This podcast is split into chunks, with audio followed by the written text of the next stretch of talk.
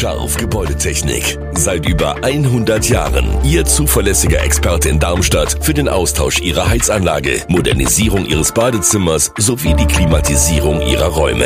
Erwarten Sie mehr von uns, als Sie es gewohnt sind. Scharf Gebäudetechnik.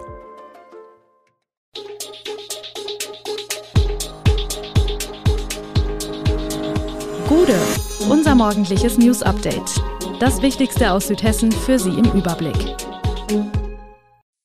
Guten Morgen aus Darmstadt an diesem 16. Januar. Planfeststellungsverfahren für die Ludwigshöbahn, duschen in Groß-Gerauer Sporthallen wieder warm und deutsche Handballer besiegen Serbien. Das und mehr hören Sie heute im Podcast. HIAG Mobilo und die Stadt haben beim Regierungspräsidium gemeinsam die Einleitung des Planfeststellungsverfahrens für die Ludwigshöbahn beantragt. Wie das Regierungspräsidium mitteilt, soll zu dem Vorhaben zunächst die Öffentlichkeit angehört werden. Es geht um die Verlängerung der Linie 3 über die Ludwigshöchstraße hinaus durch den entstehenden neuen Stadtteil, in dem im kommenden Jahr die ersten Häuser stehen müssen, um keine Zuschüsse zu verlieren. Die Bahn soll an der jetzigen Wendeschleife an der Akademie für Tonkunst ein zweites Gleis erhalten und dann zwischen den vier stehengebliebenen Kasernengebäuden hindurch und die künftige Sternenallee entlang geführt werden, um am deren Ende rechts in die Cooperstraße einzubiegen und unten mit einem Gleisdreieck an die Heidelberger Straße mit den Linien 1, 6, 7 und 8 angebunden zu werden das Vorhaben an sich stößt auf Kritik, insbesondere aber der zweigleisige Ausbau der Wendeschleife an der Tonkunstakademie und der Bau des Gleisdreiecks mit Verlegung der Cooperstraße, der 8000 Quadratmeter Wald kostet. Der Ortskern von Rostorf verliert eine weitere Einkaufsmöglichkeit, denn der dortige frische Markt schließt. Am 31. Januar soll der Markt schließen, sagt Marktleiter Andreas Wolf. 45 Jahre gab es den Frische Markt, 20 Jahre davon stand er unter der Leitung von Wolf. Etliches im Sortiment kam von regionalen Erzeugern, Kartoffeln vom Dresselhof in Großzimmern, Milchprodukte aus der Molkerei Hüttental in Mossautal.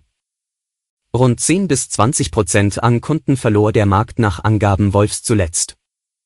Einen Grund dafür sieht der Marktleiter in der gewachsenen Konkurrenz von Supermärkten am Ortsrand, einen anderen in der jüngeren Entwicklung des Rosdorfer Dorfzentrums, das neben der Volksbank-Filiale auch die Reberg Apotheke verloren hat.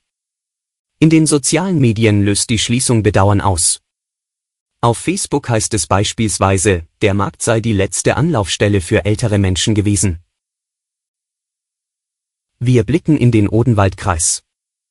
Tassilo Schindler ist neuer Bürgermeister von Lützelbach. Mit 93,7 Prozent haben die Wähler in der 7000 Einwohner zählenden Kommune am Sonntag den 47 Jahre alten ÜWG-Mann ausgestattet, der sich als einziger Kandidat um die Nachfolge von Bürgermeister Uwe Old, SPD, beworben hatte. Im Juni tritt Schindler sein Amt an. Bei der Wahl hat sich auch in Lützelbach der Trend zu einem großen Briefwahlanteil fortgesetzt, hatte es am Abend lange nach einer Wahlbeteiligung unterhalb von 25 Prozent ausgesehen, stieg der Wert nach Auszählung der Briefwahlbezirke immerhin noch auf 40,5 Prozent.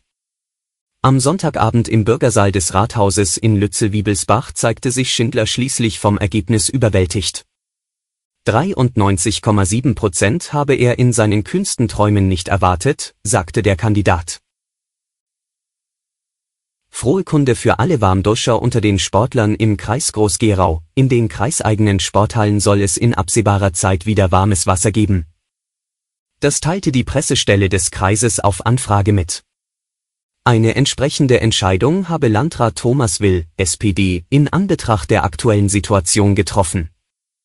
Damit bezieht sich Will unter anderem auf eine Aussage von Klaus Müller, dem Präsidenten der Bundesnetzagentur, aus der vorigen Woche wonach der Füllstand der Gasspeicher hierzulande mit 91 Prozent rund 19 Prozentpunkte über dem Schnitt der vergangenen fünf Jahre liege und es somit in diesem Winter wohl nicht mehr zu der seit Mitte 2022 befürchteten Gasmangellage kommen werde. Vor diesem Hintergrund hat der Landrat nun entschieden, die Warmwasserversorgung in den 33 Sporthallen des Kreises wieder aufzunehmen.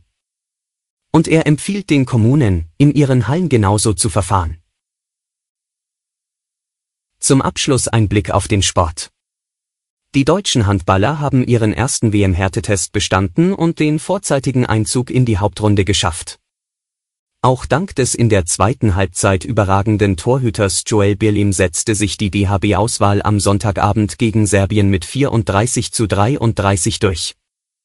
Linksaußen Lukas Mertens mit sieben Toren und Kapitän Johannes Goller mit sechs Treffern waren beste Werfer der Mannschaft von Bundestrainer Alfred Gislason.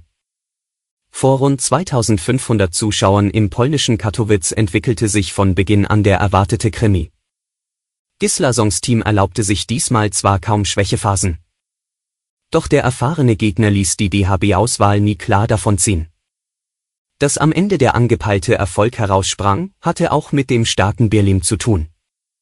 Zweiter Schlüssel zum Sieg war die fast durchweg ideale Chancenverwertung. Alle Infos zu diesen Themen und noch viel mehr finden Sie stets aktuell auf echo-online.de. Gute Südhessen ist eine Produktion der VAM von Allgemeiner Zeitung, Wiesbadener Kurier, Echo Online und Mittelhessen.de. Redaktion und Produktion die NewsmanagerInnen der VAM. Ihr erreicht uns per Mail an audio.vam.de.